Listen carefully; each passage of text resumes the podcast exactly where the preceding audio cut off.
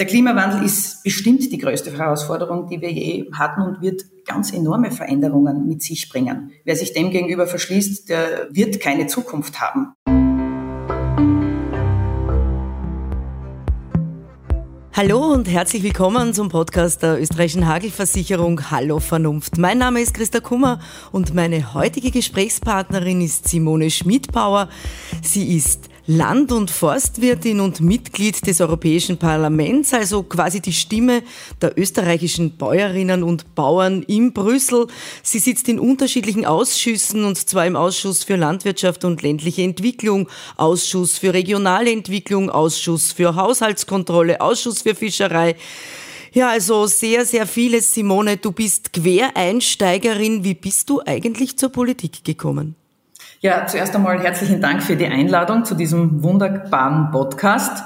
Ja, Quereinsteigerin, so kann man mein ganzes Leben bezeichnen. Das war eigentlich ähm, ja, unvorhergesehen, dass der ehemalige Bürgermeister meiner Heimatgemeinde, Marktgemeinde Hitzendorf, äh, vor der Wahl zu uns auf den Hof gekommen ist und mich gefragt hat, ob ich nicht bereit wäre, in die Politik einzusteigen. Und äh, da ist natürlich immer das Erste, wenn man verantwortungsvoll umgeht in all seinen Bereichen, die Frage, wie viel Zeit das beansprucht, weil eben einen land- und forstwirtschaftlichen Betrieb, Mutter damals von zwei kleinen Töchtern und ja, die Antwort war, es ist eh nicht viel Arbeit. Also man braucht sich keine Sorgen machen, ein paar Sitzungen im Jahr und das war der erste Schmäh sozusagen, mit dem man mich auch geködert hat, so wie viele andere auch. Ein paar bin ich von heute auf morgen ein paar Sitzungen, genau. Zuerst im Jahr, dann waren es im Monat und dann in der Woche. Äh, so wurde ich dann eben äh, vom Stand weg Vizebürgermeisterin und später dann Bürgermeisterin der Marktgemeinde Hitzendorf. Und hast du es bereut, in die Politik zu gehen? Nein, absolut nicht. Das muss ich wirklich sagen. Also die Kommunalpolitik ist sicherlich eine der schönsten Formen, Politik machen zu dürfen, äh, wenn auch die anstrengendste, weil es ist ganz klar, in dieser Gemeinde ist man zu Hause. Ich sage immer, die Gemeinde ist für mich das Wichtigste. Das ist wie meine zweite Haut. Und natürlich muss man auf viel im Bereich Privatleben verzichten. Aber wie gesagt, man kann mit einem großartigen Team gestalten und man sieht die Umsetzung sofort und ist ganz nah bei den Menschen und das ist wirklich das Schönste. Jetzt sitzt du allerdings auch in Brüssel, nicht nur in der Kommunalpolitik. Äh, du hast täglich mit Abgeordneten aus allen EU-Ländern zu tun. Du beschäftigst dich mit den unterschiedlichsten Agrarstrukturen also nicht nur mit der Agrarstruktur in Österreich, sondern auch mit äh, allen EU-Staaten.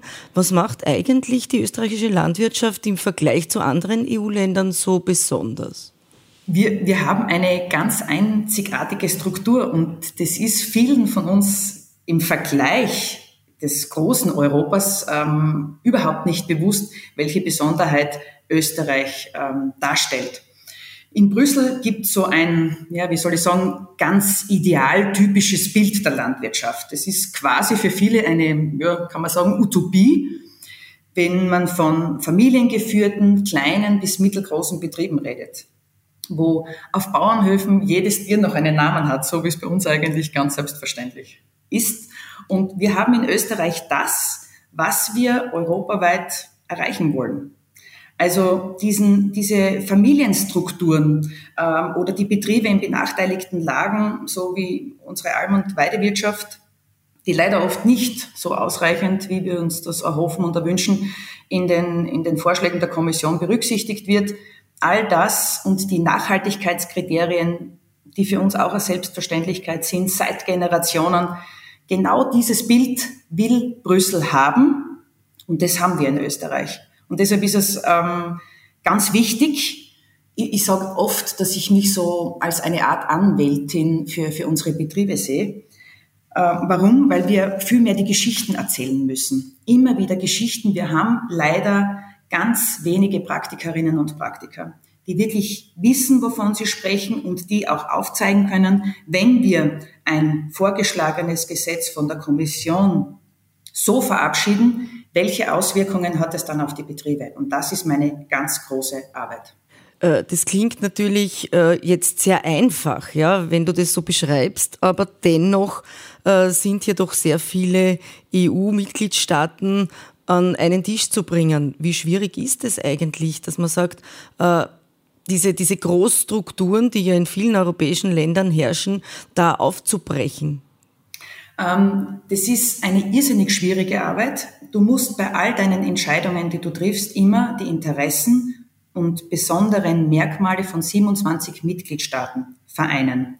Dann gehören alle Fraktionen mit eingebunden und nur als Beispiel, im Agrarausschuss sind wir 48 Mitglieder und zehn davon haben einen landwirtschaftlichen Hintergrund, verteilt über alle Fraktionen. Jetzt stellt sich mir aber die Frage, äh, was soll es bringen praktisch äh, oder ja, wie schaut es mit diesen Herausforderungen aus, alle EU-Staaten da unter einen äh, sozusagen unter einen Schirm zu bringen, was die gerade die Agrarstrukturen betrifft, weil ja von den Ländern her sehr große Unterschiede da sind. Macht mhm. es eigentlich Sinn, hier alle sozusagen unter einen Mantel zu, zu vereinen? In vielen Bereichen macht es durchaus Sinn. Äh, gerade wenn wir uns die derzeitigen Herausforderungen anschauen, alles was mit Klima- und Umweltschutz zu tun hat. Und das Wichtigste wäre, ähm, auf die Mitgliedstaaten und ihre Stärken schon einzugehen, die Geschichten zu erzählen, Best-Practice-Beispiele, auch die negativen Erfahrungen den Kolleginnen und Kollegen zu erzählen, damit sich vielleicht ein anderer Mitgliedstaat Zeit, Geld ähm, ersparen kann. Schlussendlich werden wir aber immer nur einen Kompromiss auf den Weg bringen. Einen Kompromiss, wo sich hoffentlich am Ende der Verhandlung jeder noch in den Spiegel schauen kann, weil er den anderen mitgedacht hat. Und das ist das wirklich Schöne und das ist für mich Europa. Äh, jetzt haben wir viele Schlagworte, Green Deal, GAP, Farm to Fork, äh, etc. etc. Also es gibt ja, und Klimawandel hast du jetzt selbst ja auch angesprochen, da gibt es natürlich ganz, ganz viele Herausforderungen und unterschiedliche Staaten sind mit unterschiedlichen Problemen konfrontiert. Unterm Strich sind wir aber alle mit ein und demselben Problem konfrontiert. Ja, wie schauen diese, wie sollen diese Rahmenbedingungen ausschauen, die ja eigentlich von diesen globalen Krisen ausgelöst werden? Ja, also das heißt, wir sind ja global mit der Krise Klimawandel konfrontiert und nicht erst mhm. seit einem Jahr oder seit zwei Jahren, sondern wir wissen seit mehreren Jahrzehnten, äh, wohin die Reise geht. Ja? Wie können diese diese Krisensituationen jetzt als Ausgangspunkt für große Veränderungen genutzt werden, die aber meiner Meinung nach auch noch sehr schleppend vorangetrieben werden. Wie, wie schaut das da aus? Also die, die veränderten Rahmenbedingungen, das sind alle äh, durchaus gefordert. Das ist eine der größten Herausforderungen, vor denen wir stehen. Aber für uns in Österreich und auch Gott sei Dank anderen Mitgliedstaaten kann man sagen, dass es wenn wir vor Herausforderungen stehen, dann gehen wir sie an und ganz sicherlich dürfen wir nicht den Kopf in den Sand stecken. Das ist einmal das Erste. Der Klimawandel ist bestimmt die größte Herausforderung, die wir je hatten und wird ganz enorme Veränderungen mit sich bringen. Also wer sich dem gegenüber verschließt, der wird keine Zukunft haben, ganz sicherlich nicht. Welche Möglichkeiten haben wir? Neue Technologien, Methoden, äh, Präzisionslandwirtschaft, ähm, unterstützt mit der Wissenschaft. Also wir müssen ganz enorm die Wissenschaft mit ins Boot holen. Ähm, da haben wir enorme Stärken, vor allem ähm, in Österreich. Und die Jugend müssen wir motivieren. Die jungen Hofübernehmerinnen und Hofübernehmer, wenn man mit denen redet, dann sprühen die vor lauter Ideen. Die sind bereit, Neues auszuprobieren und dann komplett neuen Weg einzuschlagen. Man muss sie auch lassen und man muss sie unterstützen. Und deshalb bin ich felsenfest davon überzeugt, ähm, dass wir mit unserer Struktur, die wir in Österreich haben, ganz sicherlich Chancen haben. Denn die, die kleinen, die mittleren, also Familienbetriebe, ähm, tun sich sicherlich leichter auf äh, Umstellungen einzugehen, als ja, wie zum Beispiel andere Dimensionen, nehmen wir zum Beispiel Dänemark her, also ich komme selbst von einem Schweinemastbetrieb, nehmen wir als Beispiel her, in Österreich hat der durchschnittliche Betrieb ca. 138 Tiere und in Dänemark sind es rund 5200 Tiere. Also der wird sich sicherlich schwerer bei der Umstellung tun als unsere Betriebe. Jetzt hast du schon einiges auf nationaler Ebene angesprochen, was wir lösen könnten. Äh, da gibt es natürlich sicherlich noch ganz, ganz viele Möglichkeiten. Aber in welchen Bereichen ist da die EU-Agrarpolitik äh, sozusagen als Überorganisation äh, verantwortlich, dass sich noch mehr bewegt? Könntest du da ein paar Beispiele bringen? Ja, also für uns das Allerwichtigste für uns Land- und Forstwirte ist, und das hast du schon angesprochen, ist die GAP, die gemeinsame Agrarpolitik. ähm, die zählt zu den größten Errungenschaften eines geeinten Europas. Und wir reden sie sehr oft schlecht. Ich sage auch, also ich bin nicht mit jedem einzelnen Aspekt zu 100 Prozent zufrieden, absolut nicht. Aber wir dürfen uns die GAP nicht schlecht reden lassen und auch nicht selbst schlecht reden, denn sie ist ein herausragendes System, das jeder Krise bis jetzt standgehalten hat. Die großen Unterschiede im, im nationalen Bereich, ähm, da muss auch seitens der Kommission ein Umdenken stattfinden. Und ich bin eine Kämpferin für das Subsidiaritätsprinzip. Du hast das angesprochen. Also viele Dinge, die in den Mitgliedstaaten gut und perfekt funktionieren, da bedarf es keiner Einmischung seitens Brüssels. Dann gibt es natürlich übergeordnete Dinge, wo gerade im Bereich äh, Klima- und Umweltschutz natürlich Ziele gesteckt werden müssen, das ist ganz klar, an die man ambitioniert herangeht. Aber es hilft uns nichts, wenn die relevanten Player, sprich die Land- und Forstwirtinnen, nicht in diese Diskussion mit eingebunden werden. Ein Gesetz ist nur so gut, als dass es schlussendlich auch von den Menschen umgesetzt werden kann. Und da ist, da haben wir momentan wirklich ein Manko. Ähm, Beispiel, wir haben ähm, die unlängste Debatte gehabt, ähm, ob die Biomasse noch weiterhin als erneuerbare Energie ähm, gelten soll oder nicht. Das hat für uns in Österreich ein, für eine riesengroße Aufregung gesorgt, vollkommen unverständlich für uns. Warum? Weil bei uns die nachhaltige Waldbewirtschaftung Standard ist, seit Generationen perfektioniert. Andere Länder haben Aufholbedarf. Also da muss die, die Kommission wirklich beginnen, ähm, die Stärken der Mitgliedstaaten hervorzuheben und die relevanten Player mit ins Boot zu holen und nicht irgendeine Vision, Idee auf den Tisch zu bringen, wo draußen die Land- und Forstwirtinnen nur noch den Kopf schütteln. Das ist natürlich ein, ein Riesenproblem. Das sieht man ja immer wieder, wenn man mit den Menschen redet, wenn man mit den äh, Landwirten, mit den Landwirtinnen ins Gespräch kommt. Da, da wird schon auch in Österreich sehr viel gejammert, nicht? dass oft gesagt wird, ja, da wird von Brüssel über uns drüber gefahren, äh, ohne, ohne eigentlich wirklich sich äh, die Details anzuschauen. Das ist, glaube ich, schon ein, ein nachhaltiges Problem und hier fühlen sich die Menschen halt auch manchmal ein bisschen überrollt. Ne? Ja, überrollt, im Stich gelassen und sie haben das Gefühl, dass wir ihre äh, Sorgen und ihre Ängste nicht wahrnehmen. Und also das habe ich in der Kommunalpolitik gelernt. Das günstigste, das einfachste, das dir als Politikerin oder Politiker zur Verfügung steht, ist, dass du dir Zeit nimmst und den Menschen zuhörst. Jetzt wird die Landwirtschaft ja auch oft als Klimakiller definiert, ja. Äh, und gleichzeitig ist aber auch die Landwirtschaft ein ganz wichtiger Sektor, um das Klima unter Anführungszeichen jetzt retten zu können. Ja? Mhm. Wenn man sich anschaut, was wir alles tun können, was unsere Bäuerinnen und Bauern tun können mit einer nachhaltigen Landwirtschaft. Was bedeutet für dich jetzt eigentlich nachhaltige Landwirtschaft? Im ganz im Konkreten. Ähm, ja, wir Land- und Forstwirtinnen, wir leben von der Umwelt, von der Natur und mit ihr. Und man wird in Österreich keinen Betrieb finden, der zum Beispiel aus Jux und Dollerei Pflanzenschutzmittel verwendet.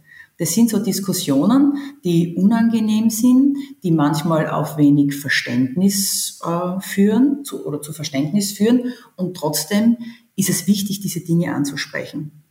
Äh, Nachhaltigkeit bedeutet für mich, sorgsamst mit dem Grund und Boden, der mir zur Verfügung steht, mit dem ich hochwertigste Lebensmittel produzieren kann, umzugehen und der nächsten Generation einen perfekten Betrieb übergeben zu können.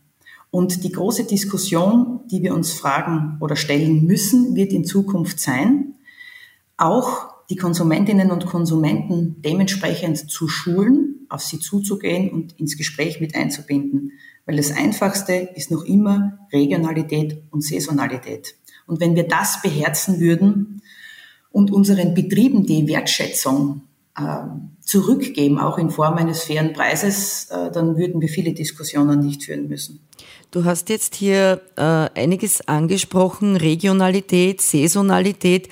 Wie schaut es aus mit biologischer Landwirtschaft kontra konventioneller Landwirtschaft? Mhm. Das ist auch eine Diskussion, die wir sehr gerne führen. Und ich sage immer, der schlimmste Fehler, den wir begehen könnten, wäre, wenn wir Bio und konventionell auseinanderdividieren lassen. Wir sind nur noch ein paar Prozent der Bevölkerung, zwischen drei und vier Prozent, die aber 100 Prozent ernähren. Und auch unsere konventionelle Landwirtschaft ist dermaßen nachhaltig, dass wir überhaupt nicht zwischen gut und schlecht äh, diskutieren dürfen. Auf überhaupt keinen Fall. Was den Biobereich betrifft, da sind wir in Österreich äh, europaweit Spitzenreiter. 26 Prozent biologisch bewirtschaftete Flächen. Ähm, ja, aber wir sehen auch in letzter Zeit ähm, durch die erhöhte Inflation, dass die Konsumentin und der Konsument ähm, nicht mehr verstärkt zu Bio greift im Regal. Also weitere Herausforderungen, die wir uns stellen müssen. Die Herausforderungen werden nicht enden. Sie mhm. werden weitergehen. Äh, was ist jetzt für dich zum Beispiel das Rezept für eine umwelt- und klimafreundliche Ernährungsweise? Wenn man jetzt hernimmt, du kommst aus einem Schweinemastbetrieb, äh, hast du gerade vorhin gesagt, äh, das Thema Fleischessen wird immer mehr zum, ich sag zum äh, religiösen Thema, unter Anführungszeichen religiösen mhm. Thema. Es gibt jetzt schon die Veganer gegen die Flexitarier, die sozusagen alles zu sich nehmen. Äh, man wird schon fast an den Pranger gestellt, wenn man noch Fleisch isst. Wir haben jetzt in den letzten Wochen gehört, dass Irland äh, seine Rinder schlachten möchte, weil äh, eben äh, der CO2-Ausstoß, äh, Methanausstoß zu hoch ist von den Tausenden oder Millionen Rindern äh, auf, auf der grünen Insel. Äh, das löst natürlich bei den Menschen schon etwas aus. Ja? Äh. Wie wird die Ernährung, die klimafreundliche Ernährung der Zukunft ausschauen? Dürfen wir überhaupt noch das Wort Fleisch in den Mund nehmen? Also ich werde mir das Wort Fleisch und den Konsum, zu dem ich stehe, ganz sicherlich von niemandem verbieten lassen.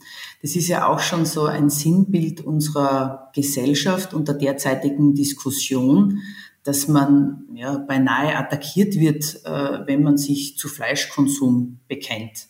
Äh, ich wäre oder würde niemals auf den Gedanken kommen, irgendjemanden zu attackieren oder die Frage zu stellen, ob er jetzt oder ich die richtige äh, Ernährungsweise getroffen hat. Das sei jedem selbst überlassen. Das Einfachste ist Regionalität und Saisonalität. Also wir diskutieren über Standards, haben die höchsten Standards in Österreich und auch in Europa ein enormes Niveau und gleichzeitig diskutieren wir dann über Handelsabkommen, ich gebe jetzt nur Stichwort äh, Mercosur, mhm. ähm, wo wir ja, uns wahrscheinlich wenigst Gedanken machen, wenn wir zu diesen Produkten greifen, unter welchen Bedingungen wurden die Tiere gehalten, wie hat der Transport ausgeschaut. Wir wissen, dass dort Pflanzenschutzmittel verwendet werden, die bei uns seit Jahrzehnten verboten wurden und, und, und. Also diese ehrliche Diskussion, der müssen wir uns hinkünftig stellen. Das heißt auch diese ehrliche Diskussion, äh, was auch Tierhaltung betrifft, dass es transparent wird, dass die Menschen auch Einblick haben und dass auch die Preisgestaltung eine andere werden muss. Es kann ja nicht sein, dass ein, Kilo Rindfleisch oder ein Kilo Schweinefleisch äh, weniger kostet als ein Kilo Paradeiser oder Zucchini. Ne? Ja, genau. Und das ist das ganz Wichtige. Wir, wir wissen aufgrund von ganz vielen Umfragen, dass die Menschen auf die Produktion in Österreich enormen Wert legen. Ja, nur das, das Kaufentscheiden im Geschäft ist dann ein anderes. Und da wird sehr wohl auf den Preis geschaut. Und ganz wenige ähm, nehmen dann wirklich das Produkt, schauen auf das Etikett, wo dieses Produkt herkommt. Mhm. Und deshalb sage ich immer, vor Ort einkaufen, am Hof, auf Bauernmärkten, da habe ich die höchste Transparenz. Ich bin mit der Produzentin, dem Produzenten im, im Gespräch und ich kann mir selbst auch ein Bild von den Bedingungen machen. Und wir haben diese Vielfalt. Das ist das große Glück und die Stärke auch Österreichs, unserer Betriebe. Der Konsument, die Konsumentin fordert und wir reagieren. Aber dann muss ich auch bereit sein, diese Investitionen, die die Landwirtinnen und Landwirte tätigen, und das sind, wir reden da von enormen Summen, die müssen sich auch in einem wertschätzenden Preis im Endprodukt widerspiegeln. Dann werden wir weiter liefern. Du hast das jetzt auch angesprochen, weil wenn ich in den Supermarkt gehe, ist natürlich die Preisgestaltung eine andere, als wenn ich jetzt direkt äh, zum, zum, zum Bauern gehe und einkaufe. Aber das könnte ja auch mit ein, ein Weg in die Richtung sein, dass ich bewusst gutes Fleisch kaufe und dafür aber auch weniger Fleisch konsumiere. Und somit habe ich ja auch schon einen Beitrag geleistet. Ne? Das ist sowieso eine Diskussion, eine Grundsatzdiskussion. Ähm, ich bin eine bekennende Fleischesserin. Ich frage auch immer nach, wenn ich auswärts bin, ähm, woher das Produkt stammt. Ich glaube, das ist schon einmal der erste Schritt, wo wir auch alle äh, einen Anreiz schaffen könnten. Natürlich äh, muss ich dann auch bereit sein, ähm, beim Wirten, beim Gastronom einen fairen Preis zu bezahlen. Also das ist ja ein Nehmen und ein Geben. Und genau. es steht nirgends geschrieben, dass ich jeden Tag Fleisch essen muss. Das soll wieder etwas Besonderes sein. Und ich denke immer, also der Podcast heißt ja Hallo Vernunft. Das wäre ja für unsere Eltern, Großeltern undenkbar gewesen tagtäglich Fleisch zu essen. Da hat es das am Wochenende gegeben und dann war es genau. etwas Besonderes. Und die Reste sind die ganze Woche verarbeitet worden. Sind ne? verarbeitet worden. Bei meiner Großmutter ist nie etwas weggeworfen worden. Die hat aus nichts scheinbar auch noch ein Essen zubereitet. Und, und diese, also scheinbar sind die Lebensmittel noch immer zu günstig. Ansonsten würden wir nicht Unmengen davon wegwerfen. Genau. Kehren wir von der Ernährungsweise jetzt äh, eine, eine bisschen andere Richtung, schlagen wir da ein bisschen andere Richtung ein. Äh, es geht aber auch um Ernährung. Äh, du hast es ja gerade angesprochen. Hallo Vernunft ist ja ein Nachhaltigkeitspodcast. Mhm. Und zur Nachhaltigkeit gehört ja auch der sorgsame Umgang mit unserem Grund und Boden. Und gerade wir in Österreich sind leider Europameister im Bodenverbrauch. Das brauchen wir uns gar nicht schönreden. 16 äh, Fußballfelder werden Tag für Tag, also in der Größe von 16 Fußballfelder werden Äcker, Wiesen verbaut. Äh, eine Zahl, wo man wirklich schlecht wird. Äh, ja, wie stehst du da dazu und warum ist die Umsetzung des 2,5 Hektar Ziels so in weite Ferne gerückt, weil wenn ich mir anschaue, dass wir es anstreben und dass wir nicht mehr lange Zeit haben, da herunterzukommen, aber es passiert nicht wirklich viel. Mhm. Sind hier zu viele Interessen auf kommunaler Ebene, Befindlichkeiten auf kommunaler Ebene abzudecken oder hakt es woanders? Das ist sicherlich ein Missstand, den du angesprochen hast, betreffend der Verbauung, wo wir alle miteinander enormst gefordert sind. Ähm, wir werden in Brüssel so oft wöchentlich als Best Practice Beispiel, als Ausnahmemitgliedstaat in, also was Nachhaltigkeit betrifft, in Brüssel genannt. Und bei der Verbauung ist es leider umgekehrt. Und das beschämt mich jedes Mal aufs Neue. Ähm, irgendwann, wenn wir draufkommen, dass man Geld nicht essen kann, dann werden wir darüber nachdenken, was wir verpasst haben und werden uns auch die Frage stellen müssen, ob es notwendig ist, alles zu verbauen, ob wir nicht Anreize schaffen könnten, sollten, müssten, um ungenützte, leerstehende Gebäude wieder einer Bestimmung äh, zuzuführen oder eben abzureißen, natürlich mit enormen Kosten verbunden und äh, etwas Sinnvolles aus diesem Grund und Boden, der dann zurückbleibt, ähm, zu gestalten. Du hast die kommunale Ebene angesprochen, das ist ganz sicherlich ein Thema und da schlagen wir wieder zwei Herzen in meiner Brust, weil ich selbst äh, Kommunalpolitikerin war und wir uns aber bei unserer Gemeinde darauf verständigt haben, dass wir eine, eine Wohnsitzgemeinde, eine Wohnschlafgemeinde sind mit ganz, ganz wenigen äh, Betrieben. Das hat sich einfach äh, so ergeben. Natürlich sind Bürgermeisterinnen und Bürgermeister auch immer gefordert, in Gunstlagen Bauland zur Verfügung zu stellen, weil man natürlich durch die Betriebe Kommunalsteuereinnahmen lukrieren kann und dementsprechend wieder Investitionen in die Gemeinde ähm, zurückfließen. Aber wie gesagt, da bedarf es sicherlich eines Umdenkens in ganz Österreich, eben nachzudenken, Gewerbegebiete auszuweisen, die vielleicht über mehrere oder über Gemeindegrenzen hinweggehen und dann in anderen Gemeinden, wo auch äh, die Nachfrage und die Möglichkeit nicht da ist, eben die Flächen dann für Bewirtschaftung äh, der Land- und Forstwirte zur Verfügung zu stellen. Jetzt haben wir 11,3 Hektar Bodenverlust in Österreich. Ja? Äh, wir verbrauchen so viel wie kein anderes europäisches Land, wie wir jetzt gerade angesprochen haben.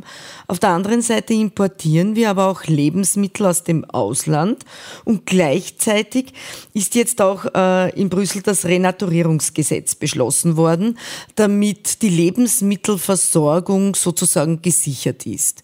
Äh, warum ist das ein Thema, Renaturierungsgesetz, Lebensmittelversorgung, ein wichtiger Punkt, also das heißt Anlage von Biodiversitätsflächen etc. und so fort.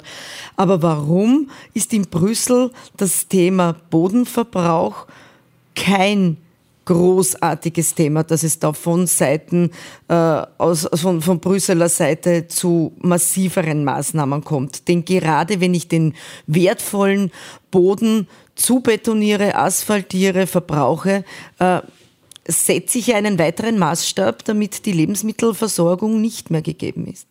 Ja, und dann hast du gerade jetzt das Stichwort gegeben, das mir Kopfzerbrechen, Herzschmerz und meinen Kreislauf in den letzten Wochen, Monaten massivst in die Höhe getrieben hat.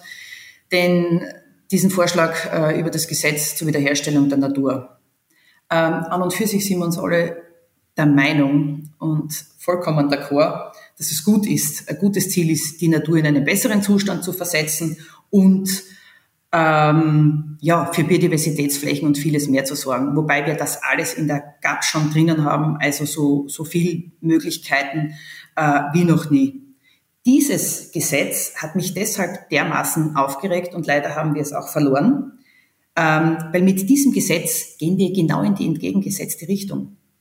Also ich sage immer, das ist die Importfalle äh, schlechthin und es wird uns nichts überbleiben als zukünftig Lebensmittel aus Übersee, aus allen möglichen Teilen der Welt zu importieren, wenn wir ähm, dieses Gesetz, wenn das tatsächlich so in die Umsetzung kommt, wie gewollt. Warum? Ähm, da sind Maßnahmen und Vorschläge drinnen, wo wir Flächen aus der Produktion nehmen wo wir ähm, bis zur Aufgabe von der Holzernte reden, bis hin Verringerung, Einsatz Pflanzenschutzmittel wieder ohne wirksame Alternativen. Wenn wir das bei uns nicht mehr produzieren können, nicht in der Qualität, na was wird passieren? Der Import wird stattfinden. Und Wiederherstellung von Überflutungsflächen, von Flüssen und so weiter. Das funktioniert nicht. Das war eine vielleicht, stelle ich der Kommission ja nicht in Abrede, eine gut gemeinte Idee, Vision, aber die geht genau in die entgegengesetzte Richtung. Und ich habe noch nie in diesen vier Jahren einen dermaßen schlechten, nicht fertig, also zu Ende gedachten Gesetzesvorschlag gelesen wie dieses Gesetz. Wie schauen die Gegenmaßnahmen aus? Wie reagiert man von Seiten der Abgeordneten? Ja, wir haben versucht, in unzähligen Gesprächen über neun Monate lang äh, den zuständigen Vizepräsident Timmermans und den verantwortlichen Umweltkommissar Sinkevicius in die Ausschüsse zu den Verhandlungen zu bekommen. Ähm, das war ein Ding der Unmöglichkeit. Sie haben das Gespräch verweigert, absolut verweigert. Was wollten wir? Wir wollten erstens einmal konkrete Folgenabschätzungen. Was bedeutet das für die Produktion von Lebensmitteln in Europa. Wir haben ja nicht nur für Europa, für rund 450 Millionen Menschen in Europa, eine Verantwortung, sie tagtäglich mit Lebensmitteln zu versorgen, sondern das reiche Europa hat auch eine globale Verantwortung, Lebensmittel in Drittstaaten zu exportieren, die dringendst Lebensmittel brauchen. Das werden wir mit diesem Gesetz nicht schaffen. Also wir wollten eine Folgenabschätzung. Was bedeutet das? Wir wollten wissen, äh, wie es auch mit den Kosten der Mitgliedstaaten ausschaut. Das sind enorme Kosten. Also ich rede über die zukünftige Verwendung von Grund und Boden, von Eigentum, von Land- und Forstwirten und ziehe nicht einmal ansatzweise in Betracht, darüber nachzudenken, dass wenn ich Fläche diesen Personen entziehe, also ihr Eigentum, wie das dann mit, dem, mit den Ausgleichszahlungen ausschaut. Und das ist ja beinahe, überspitzt gesagt, ein Weg in die Enteignung. Und da müssen natürlich bei uns, wir, wir sind die Bürgerkammer Europas, wir sind gewählt, müssen bei uns die Alarmglocken läuten. Und diese, dieser Austausch hat absolut nicht stattgefunden. Erst kurz, wie wir uns positioniert haben und, und äh, gesagt haben, dass wir diesem Gesetzesvorschlag niemals zustimmen werden. Dann hat es ein Gespräch gegeben und alle Folgenabschätzungen, alles, was wir erbeten haben, wurde uns nicht geliefert. Und dann kann ich einfach nicht mehr mit, mit diesen Vorschlägen und Entscheidungen der Kommission. Okay, und wie schaut es jetzt in der Zukunft aus? Wie, wie, wie sind die weiteren Schritte, die ihr jetzt plant? Die weiteren Schritte schauen so aus, dass äh, diesen Mittwoch ähm, die Trilogverhandlungen beginnen werden. Das sind die Verhandlungen zwischen der Kommission, dem Rat und dem Europaparlament. Und dann wird man sich Punkt für Punkt in wahrscheinlich unzähligen Verhandlungen versuchen, auf Kompromisse zu einigen. Aber wie gesagt, äh, wenn Gespräche auf Augenhöhe nicht stattfinden und kein wertschätzendes, akzeptierendes Miteinander da ist, also das sollte eigentlich äh, der Konsens der Kommission sein, dann werden diese Verhandlungen sich als äußerst schwierig gestalten und wir verschwenden wertvolle Monate an Zeit, wo wir der Natur, Klima und Umwelt etwas Gutes hätten tun können, gemeinsam. Also diesbezüglich wünsche ich viel Erfolg, dass da was weitergeht, natürlich auch im mhm. Interesse unserer Natur. Äh, zum Abschluss noch eine Frage und zwar, was verbindet dich eigentlich mit der österreichischen Hagelversicherung? Ja, die österreichische Hagelversicherung ist für Land- und Forstwirt in Österreich, glaube ich, ähm, etwas ganz Selbstverständliches. Das ist ein, ein Partner. Ähm, seit Jahrzehnten, der wichtigste Partner wahrscheinlich, Gott sei Dank haben wir sie. Und im Grunde, wie soll man sagen, verfolgen wir dasselbe Ziel, dieselben Vorstellungen, nämlich für die Land- und Forstwirte da zu sein, ein Partner zu sein und ähm, sie zu unterstützen auf dem Weg hin zu einem ja, unabhängigeren, zu einem nachhaltigen und hoffentlich auch zu einer realisenteren äh, Land- und Forstwirtschaft. Also schlussendlich auch für unsere Werte einzustehen. Und das macht Partnerschaft aus. Das waren sehr, sehr, sehr schöne Worte. Jetzt werfen wir noch einen Blick in die weitere Zukunft. Und zwar würde ich dich jetzt gerne fragen, wie glaubst du, dass die österreichische Landwirtschaft im Jahr 2050 aussehen wird? Wird sie noch so aussehen, wie sie jetzt sich gestaltet? Oder wird es ein komplett anderes Wirtschaften im Einklang mit der Natur, mit den Menschen im Verkauf äh, geben? Wie glaubst du, dass 2050 unser Leben der Landwirte ausschauen wird? Also ich bin zum ersten felsenfest davon überzeugt, dass wir 2050 unzählige Familienbetriebe in Österreich haben werden, die tagtäglich ihr Bestes geben, hochwertigste Lebensmittel zu produzieren. Die Landwirtschaft, Forstwirtschaft wird sich verändern, das ist ganz klar, weil die einzige Konstante in unserem Leben ist die Veränderung. Also wir werden dann äh, bestimmt von Präzisionslandwirtschaft in vielen Bereichen reden, weil durch die Technik viele neue Methoden uns ja, Möglichkeiten zur Verfügung stehen werden, die man sich heute wahrscheinlich noch schwer vorstellen kann. Das, was ich mir aber für die Land- und Forstwirte erwünsche und was ich erhoffe, ist, dass sie mit Stolz ihre Produkte, welche auch immer sie produzieren, mit Stolz verkaufen weil im Prinzip sind wir dafür verantwortlich, dass 100 Prozent der Bevölkerung ernährt werden. Der Stolz und Konsumentinnen und von Konsumentenseite wünsche ich mir Respekt, Anerkennung und Wertschätzung. Das wäre das Schönste. Und dann können wir Klima, Umwelt eigentlich den größten Gefallen tun. Liebe Simone, das waren wunderbare Schlussworte. Danke für das Gespräch und ich hoffe, dass alle, die uns zuhören, auch diese wunderbaren Worte für die Zukunft aufnehmen, die verantwortlich dafür sind, dass sie für unsere Lebensmittelversorgung das wichtigste Gut sind. Herzlichen Dank. Dankeschön.